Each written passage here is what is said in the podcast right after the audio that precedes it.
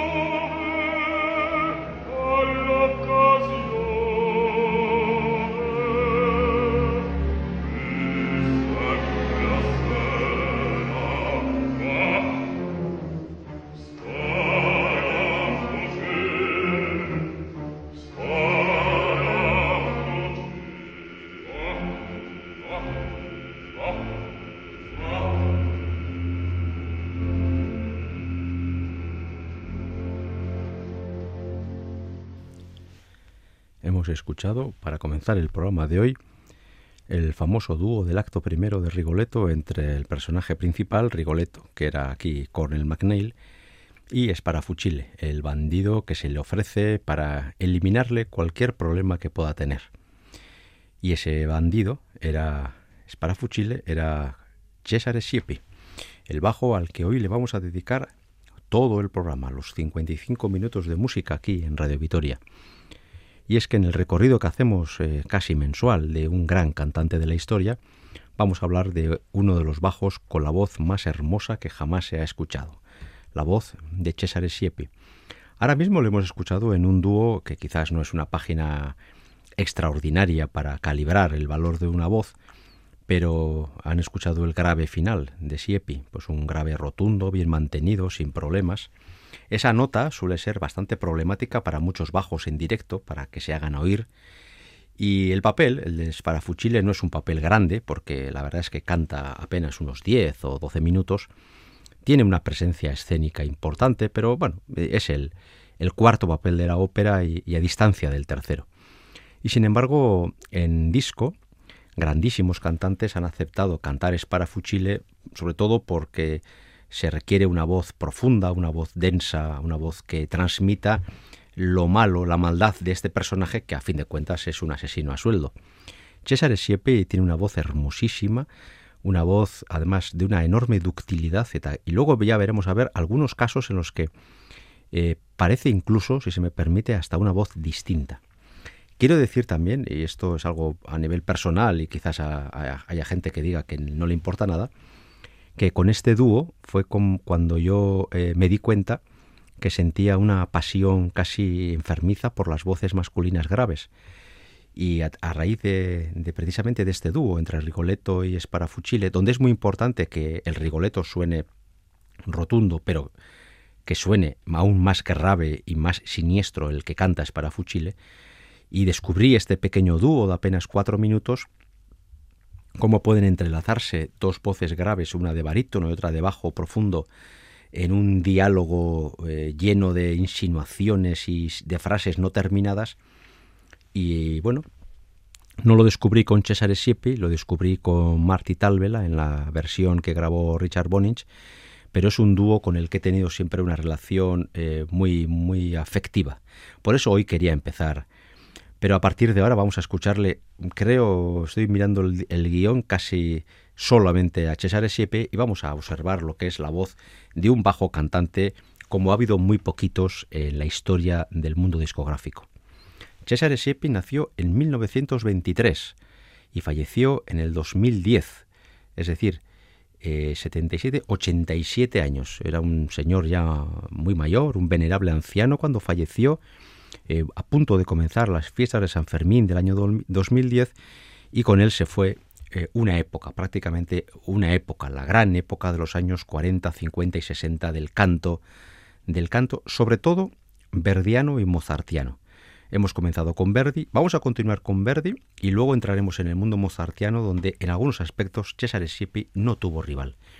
Vamos a escuchar el segundo corte musical, la segunda aria de, en la voz de Siepi, con la que para muchos es la gran aria para abajo de la historia de la literatura operística. Él la y mamó, ella jamás me amó, el aria del rey Felipe II en la ópera Don Carlo del ya citado Giuseppe Verdi. Vamos a escuchar estos seis minutos de música impresionantemente interpretados por un grandísimo cantante que quizás hoy para muchos no sea muy conocido, pero estamos, ya les aseguro, ante una voz excepcional. Son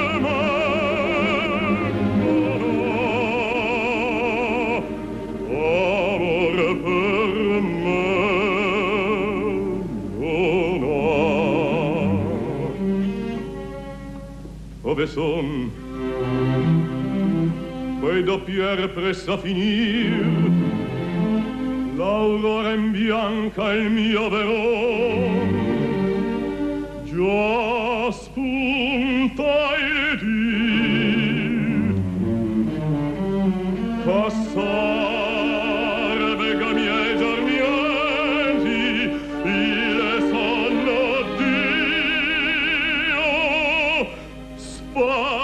dai miei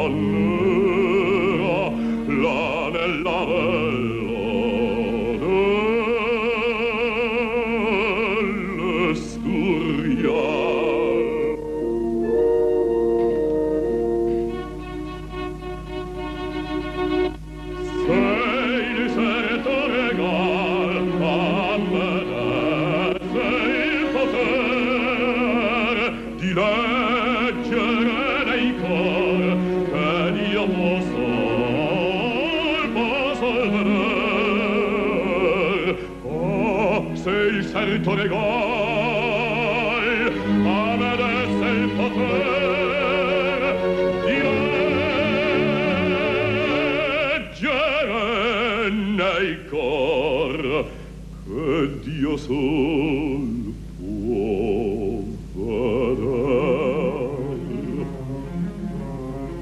se dorme il trenche veglia il traditore il serto perde il re il consorte l'onore.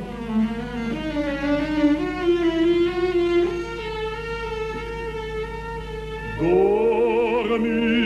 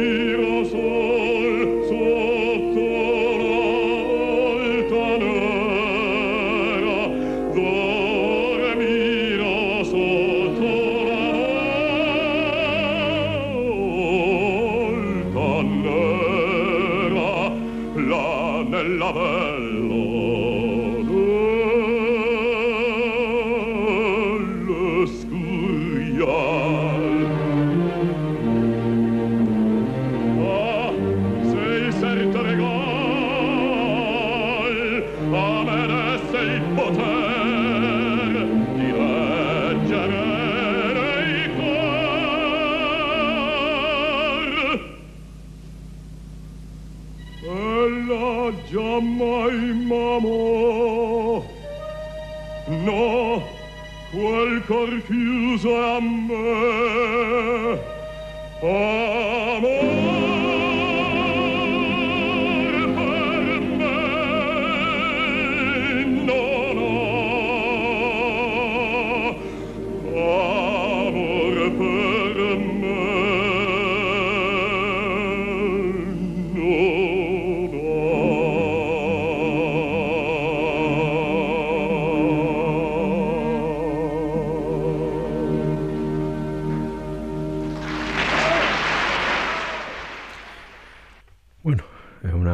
es una gran interpretación, desde luego vocalmente intachable. Quizás en algún momento se le podía pedir algo más de refinamiento en el fraseo, pero bueno, eso es ponerse bastante quisquilloso porque la calidad de la voz es, es espléndida. Mm, Volveremos con Verdi antes de acabar el programa, pero vamos a lo que es el centro de nuestro programa de hoy, que ya, ya que lo he mencionado, vamos a decir que eh, estamos construyendo en torno a la figura de Cesare Siepi la propuesta número 174 de Ópera On, aquí en Radio Vitoria. Elvira Gómez en el apartado técnico y un servidor, Enrique Bert, ante el micrófono, con ocho propuestas musicales distintas que tienen en común la presencia de la voz de este milanés nacido en febrero de 1923 y que eh, desde que supe algo de su biografía, además de que me caía muy bien por lo bien que cantaba, me gustó eso de que siendo italiano y haber, habiendo nacido en el 23, que le tocó vivir toda la llegada de Mussolini al poder en Italia, el desarrollo, el nacimiento y desarrollo del partido fascista y toda la época que nos llevó hasta, hasta la Segunda Guerra Mundial en Italia, eh, Cesare Siepi, que era un hombre de profundas convicciones antifascistas, decidió exiliarse, autoexiliarse en Suiza. Y ahí debutó, durante la Segunda Guerra Mundial, cuando apenas era un chaval de 20, 22 años, debutó precisamente cantando el Sparafucile, que era lo primero que oíamos al comenzar este programa. Y luego ya de vuelta, eh, de vuelta, digamos, tras la, tras la Guerra Mundial, en 1950 ya estaba debutando en Nueva York eh, como Felipe II, el papel que acabamos de oír ahora mismo en el Metropolitan, es decir, que con 27 años ya estaba asumiendo papeles de protagonista en los teatros más importantes del mundo. Pero si hay que hablar de Cesare Siepi, hay que hablar sobre todo de una grabación que está en compact disc y también en DVD, y que hace poco hablábamos de ella aquí en, Opera On, eh, a raíz precisamente de una intervención de Cesare Siepi. Es el Don Giovanni que Wilhelm Furtwängler grabó y dirigió en, el Festival de Salzburgo en 1954. Cesare Siepi ahí tiene 31 años, está en la absoluta plenitud y Furtwängler, Siepi y algunos cantantes más crean el que para muchos es el Don Giovanni por excelencia del siglo XX. Desde luego es, es discutible como todo, ¿no? Si se puede mejorar o no. Hay papeles como el quizás el Leporello y el Comendador que se pueden mejorar, yo creo que en algún caso de forma ostensible, pero desde luego en cuanto a las dos sopranos, Doña Ana y, Doña Elvira, el Don Octavio de Antón de Hermota y este Don Giovanni de Cesare Siepi, eh, se podrá empatar, yo no voy a decir que no, pero superarlo lo está, está bastante complicado. Vamos a escuchar casi seguido dos ejemplos del Don Giovanni, los dos muy breves dos, muy conocidas páginas del protagonista, en el que podemos ver cómo este bajo, que ha cantado como bajo profundo en el Sparafucile y como bajo profundo cantante en el Don Carlo, asume un papel que tiene momentos baritonales, momentos de bajo, y sin embargo su voz continúa siendo, eh, continúa teniendo siempre esa misma presencia oscura, una calidad innegable, un timbre bellísimo, hay que decirlo. Y si no, escuchen el Fin Candalvino, eh, el momento más eh, explosivo, más eh, extrovertido del Don Giovanni. Minuto y poquito más.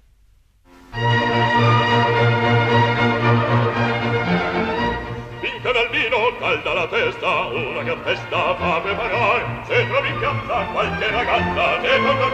Se verai,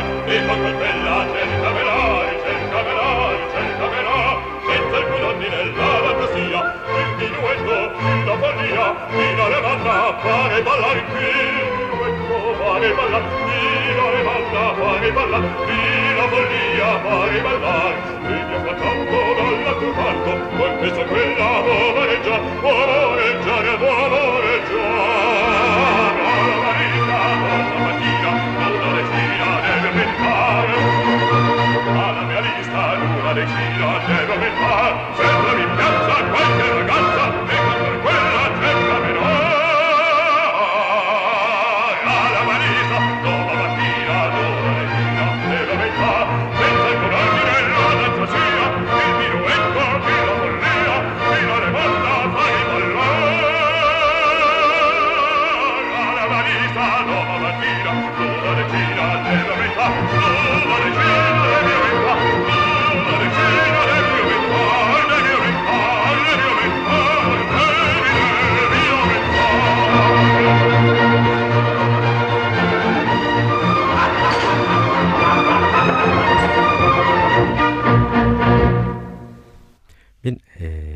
quedaba el señor Siepi con 31 años cantando así de bien y dándole al personaje Don Giovanni una profundidad vocal infrecuente.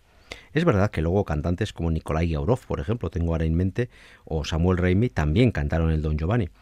Pero en muchas ocasiones este papel lo asumían barítonos muchísimo más líricos y tengo en mente otro grandísimo cantante, Dietrich Fischer-Dieskau, que puede estar en las antípodas del timbre y del color de voz. Eh, don Giovanni, y no hace mucho hablamos precisamente de este personaje, es un noble eh, sevillano que, bueno, que, mujer que ve, mujer que, acosa, mujer que ataca, que quiere conquistar.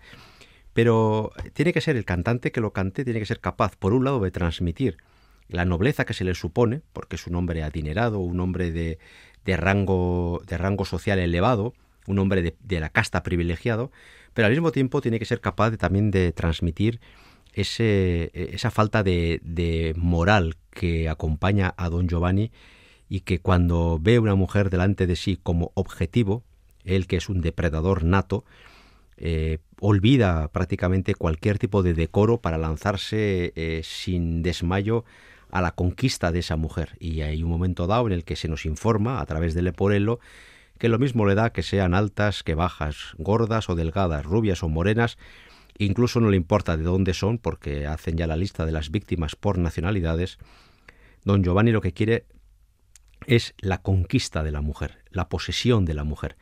Y claro, el cantante tiene que ser capaz de transmitir esa nobleza que se le supone por cuestión social al don Juan, pero al mismo tiempo que sea un personaje amoral, un personaje sin escrúpulos a la hora de lanzarse a la conquista de una mujer.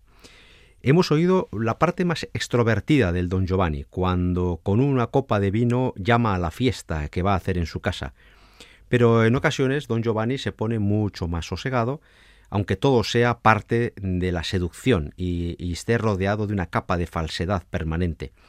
Pero cuando don Giovanni se pone a ligar, cuando se pone a cortejar a una mujer y tiene que aparentar, eh, sentir eh, pues algo muy serio y algo muy hondo por una mujer, lo cual es falso porque lo único que quiere es conquistarla, es capaz de cantar y de, y de recitar y de ponerse tan zalamero como en este célebre de Viene a la finestra, cuando mandolina en mano se coloca debajo de la ventana de la casa de una mujer con el único deseo de despertar en esa mujer una pasión que le facilite el trabajo de la conquista.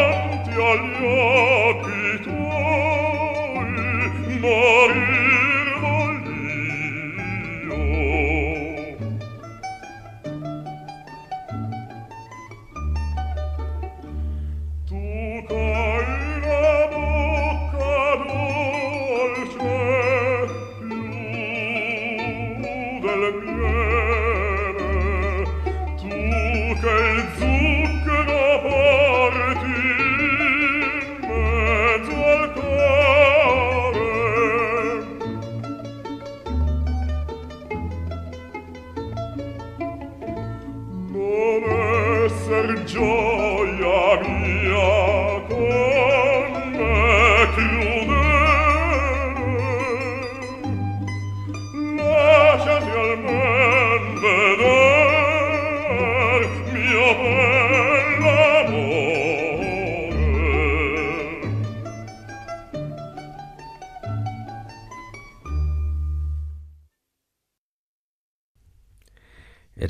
segundo ejemplo del Don Giovanni en la voz de Cesare Siepi, de Viene a la finestra.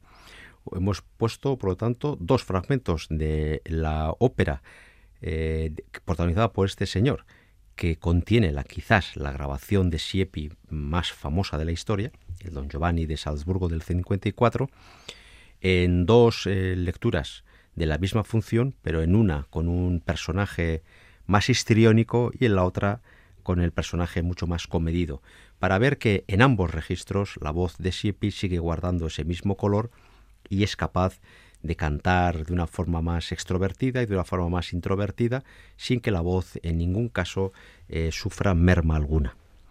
Si hablamos de las óperas de Mozart, hay que tener en cuenta varias cosas. La primera, que hoy se canta más Mozart que nunca. Eh, hace 40, 50 o 60 años, cuando Cesare Siepi estaba en lo mejor de su carrera, prácticamente el Mozart que se cantaba, por lo menos en el sur de Europa, eran apenas tres o cuatro títulos. Eh, sobre todo las óperas que estaban en italiano. Es Così fan tutte, Don Giovanni, Las bodas de Fígaro. Quizás la excepción fuera la, esta, la Reina de la Noche, iba a decir. La flauta mágica, que era la ópera en alemán que más se solía cantar eh, por aquí.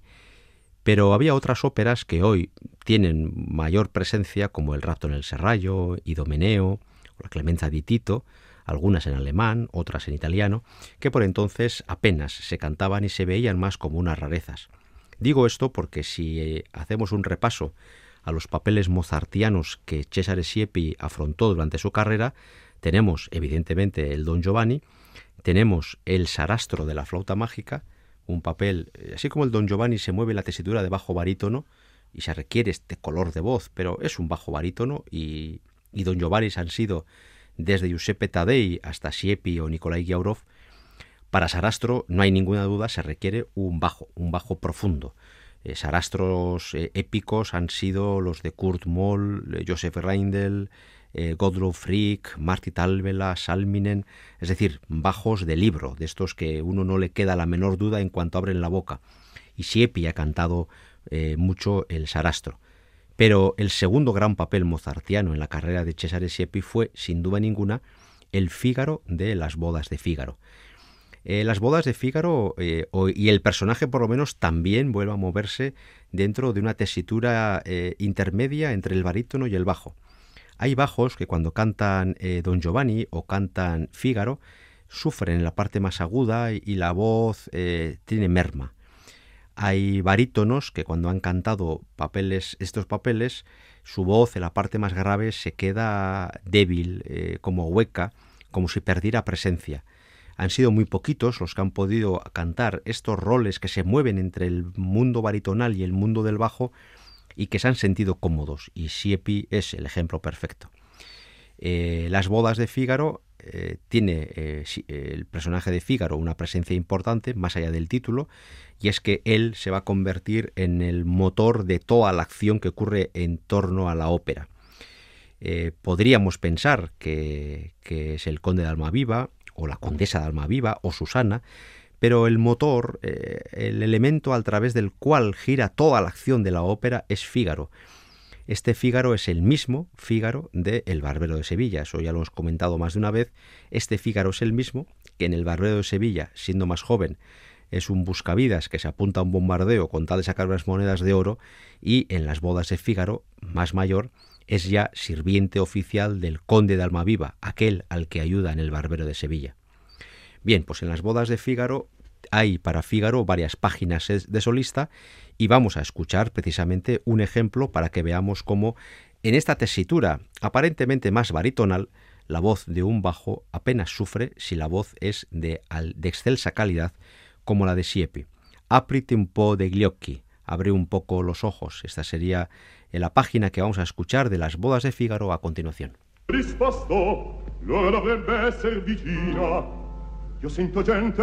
Ed essa non è alcun. Fui alla notte ed io comincio mai a fare il scimunito mestiere di marito ingrata nel momento della mia cerimonia e godeva leggendo e nel vederlo io rideva di me senza saperlo. Ma Susanna Susanna quanta pena mi costi.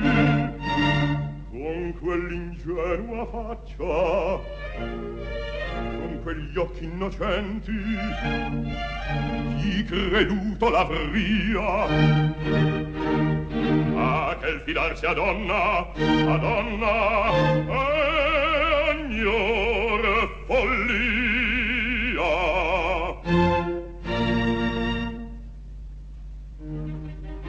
Aprite un po' quegli occhi uomini incauti e sciocchi guardate queste femmine guardate cosa son guardate cosa son, guardate, guardate cosa son.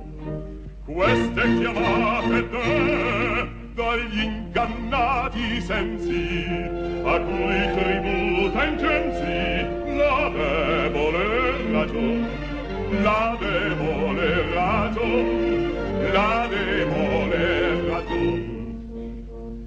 Son sveghe che incantano per farci penar Sirene che cantano per farci affogar Civette che allettano per darci le piume Comete che brillano per toglierci il lume. Son rose spinose, son volpi vezzose Son orse benigne, colombe maligne Maestre inganni, amiche da fanni Che fingono e mettono ma non sento, non sento pietà Non sento pietà, no, no, no resto, il resto non dico, già ognuno, già ognuno lo sa. Aprite un po' quegli occhi, uomini anche sciocchi guardate queste tecniche guardate cosa son cosa son cosa son. Son streghe che cantano il resto non dico. Sirene che cantano il resto non dico. Civette che allettano il resto non dico. Comete che brillano il resto non dico. Son rose spinose son volpi vezzose son orse benigne. Colombe maligne maestre d'inganni amiche da panni che fingono e mettono ma che non c'è non sento pietà.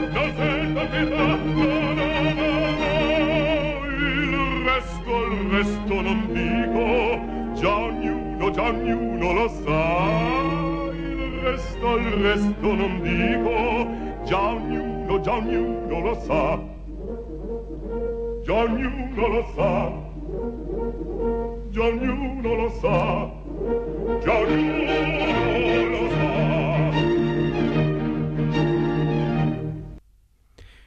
Con este final algo brusco terminaba el aprite un poco de, un un po' de gliocchi de Le nozze di Figaro, la voz de Cesare Siepi, el protagonista al que le estamos dedicando hoy el programa completo.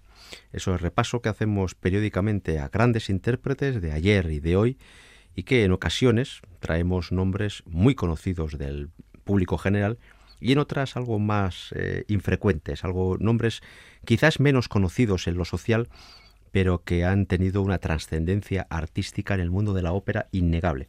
Por cierto, hablando de social, eh, uno trata de buscar cosas de Cesare Siepi en el mundo de las redes informáticas y de las eh, redes sociales de hoy en día y se confirma lo que nos temíamos. Y es que Siepi tenía fama de ser una persona bastante reservada.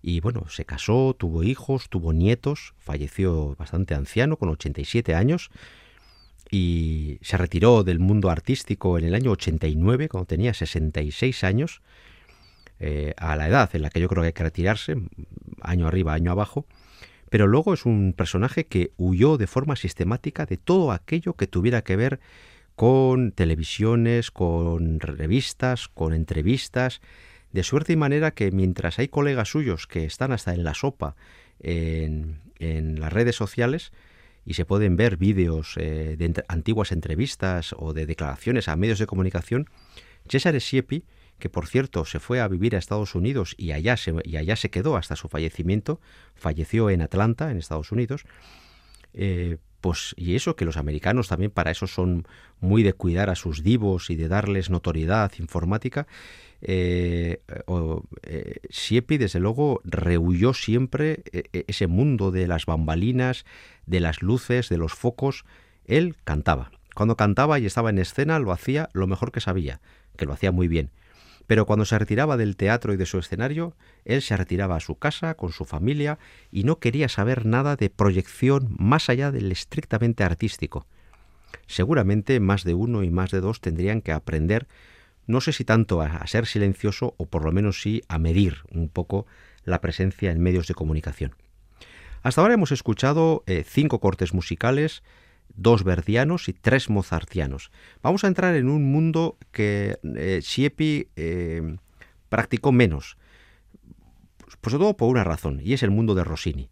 ¿Por qué eh, cantó Siepi menos Rossini? Lo cual al principio no tiene mucha lógica porque siendo italiano, pero es que Rossini en el, mundo, en el mundo artístico de los años 50 y 60 estaba prácticamente limitado al Barbero de Sevilla. El renacimiento rossiniano que se vive a partir de los finales de 60 y de los años 70, a través de cantantes como Marilyn Horn o Teresa Berganza, donde de repente aparecen óperas que hoy en día son bastante habituales, pero que hace cuatro o cinco décadas eran casi ignoradas, como la italiana en Argel o la Cenerentola. Eh, esas óperas que se pusieron otra vez en Candelero, pues en, la época de Siepi apenas existían y aunque se conocían, se interpretaban mucho menos que hoy en día. Eh, así pues, el acercamiento de Siepi al mundo rossiniano casi se circunscribe a El Barbero de Sevilla. Y en El Barbero de Sevilla, que uno sospecha que Siepi podría haber cantado El Fígaro tranquilamente, el Bártolo tranquilamente, sobre todo cantó el Don Basilio, es decir, el papel más clásico para abajo. Y si hablamos de Don Basilio y hablamos del Barbero de Sevilla, efectivamente vamos a hablar de la calumnia, una de las grandes páginas para abajo, para abajo cómico, que en la voz de Cesare Siepi suena así.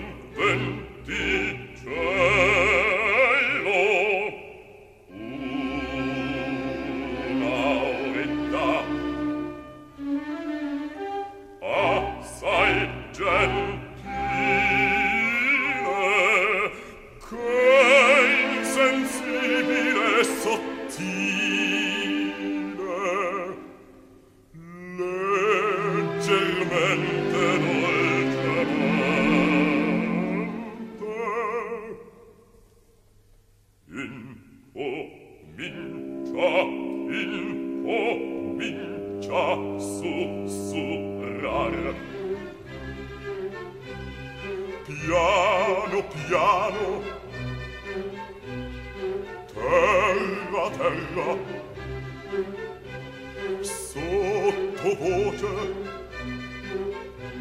sibilando mascolando mascolando faronzando faronzando. Nell'orecchie della gente. Sind traduce, sind traduce testamente e le feste di cervelli, e le feste di cervelli. Fa stordire, fa stordire, fa stordire, fa gonfiar.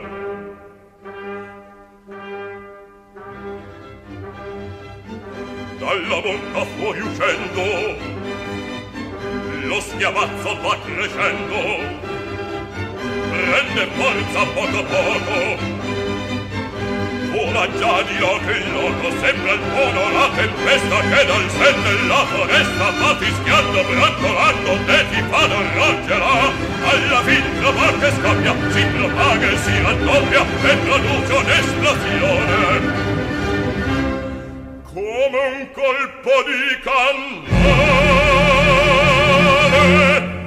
come un colpo di cannone.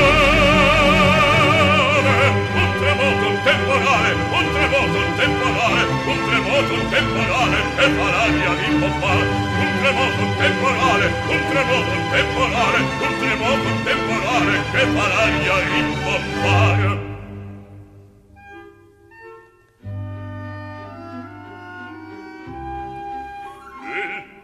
meschino calunniato di lite calpestato tutto il pubblico.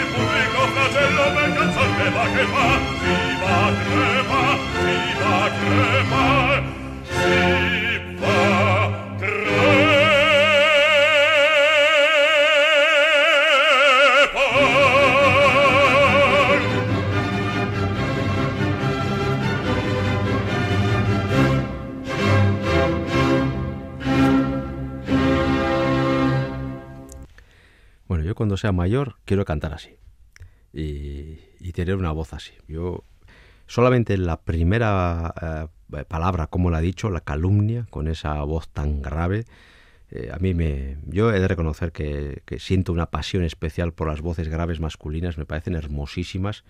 Bueno, como todo, ¿eh? porque hay cada delincuente por ahí también que mejor no escucharlo, pero bien cantado, a mí me parece una voz maravillosa, la de Siepi, y la de otros tantos y tantos bajos que hemos escuchado aquí en Operaón y que escucharemos en un futuro. Hemos repasado, por lo tanto, el mundo de Verdi, el mundo de Mozart y vamos a acabar poco a poco el programa. Nos quedan dos cortes, el segundo es muy breve y vamos ahora con otra gran página verdiana. ¿Qué cantó Cesare Siepi de Verdi? Pues cualquier papel de bajo importante que se les ocurra está grabado y ha estado en la garganta de Cesare Siepi. Eh, el Felipe II de Don Carlo, que ya hemos mencionado, eh, el Sparafucile de Rigoletto, el Ramfis de Aida, el Próchida, el Zacaría de Nabucco, la, Misa de Requiem, la parte de bajo, el Fiesco de Simón Bocanegra. Si vamos al mundo de Mozart, ya hemos citado antes el Don Giovanni, el Fígaro o el Sarastro. Si entramos en el mundo de, de Puccini, por ejemplo, apenas la bohème y poquita cosa más. Y es que los bajos no eran, o por lo menos Puccini no parecía ser muy aficionado a eso de dar protagonismo a los bajos. Apenas tienen presencia. Ya hemos hablado de la escasa presencia en el mundo de Rossini, pero no tanto por él, sino por las circunstancias. Cantó en otros idiomas. Él siendo italiano, evidentemente cantó sobre todo en italiano.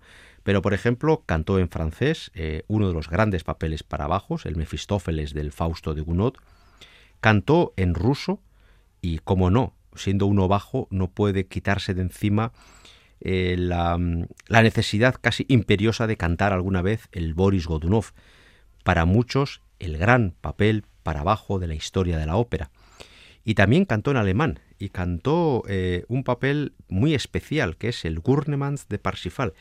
Muy especial porque es un papel en el que parece que no cantas nada y sin embargo cantas un montón de rato, siempre narrando cosas, eh, casi con una aparente ausencia de melodía, pero estás sosteniendo la acción de una ópera que por otro lado es larguísima, solamente de música estamos hablando de cuatro horas y veinte, cuatro horas y media, y Gurnemaz es el personaje que más canta con diferencia. Bueno, pues eh, si Epi se acercó al mundo wagneriano, hubiera sido, hay que decirlo, un perfecto cantante wagneriano, con este color de, de voz, con este timbre tan hermoso, pero en aquella época eh, estaba, yo creo que de una forma aún más radical, la diferenciación entre mundo italiano y mundo alemán. Y Siepi, milanés, pues le correspondía cantar lo italiano. Vamos a escuchar un fragmento de otro de los grandes papeles eh, para abajo de Verdi, el mencionado Jacopo Fiesco del Simón Bocanegra.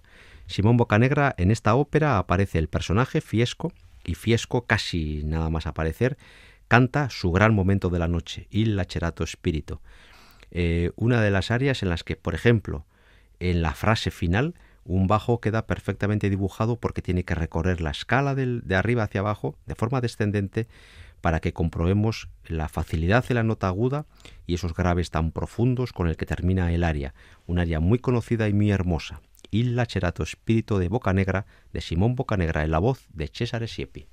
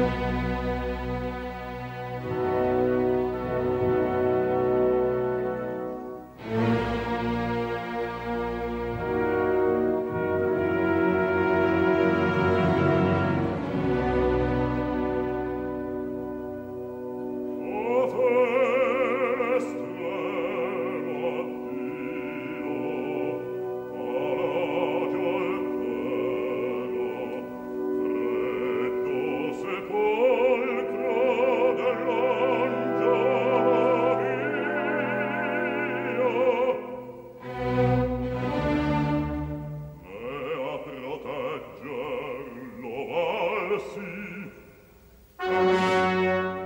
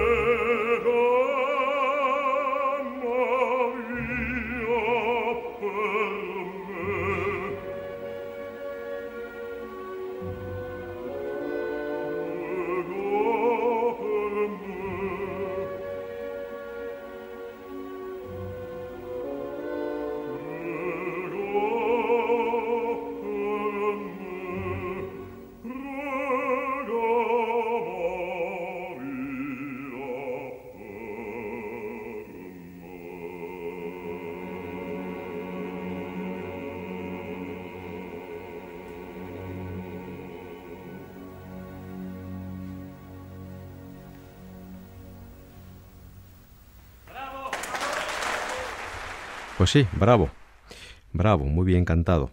Eh, antes hablábamos de qué tipo de óperas eh, cantó Cesare Siepi y hay un detalle que lo he dejado para el final porque es muy curioso y sirve también para romper un poco esa separación estricta que hay entre que hacemos incluso a veces los amantes de la ópera entre lo que puede y lo que no puede cantar un cantante de ópera. Y es que Cesare Siepi, que ya he dicho antes que se instaló en Estados Unidos y que acabó falleciendo en Atlanta, eh, pasó los últimos años de su carrera como artista cantando ópera, pero también opereta y musicales.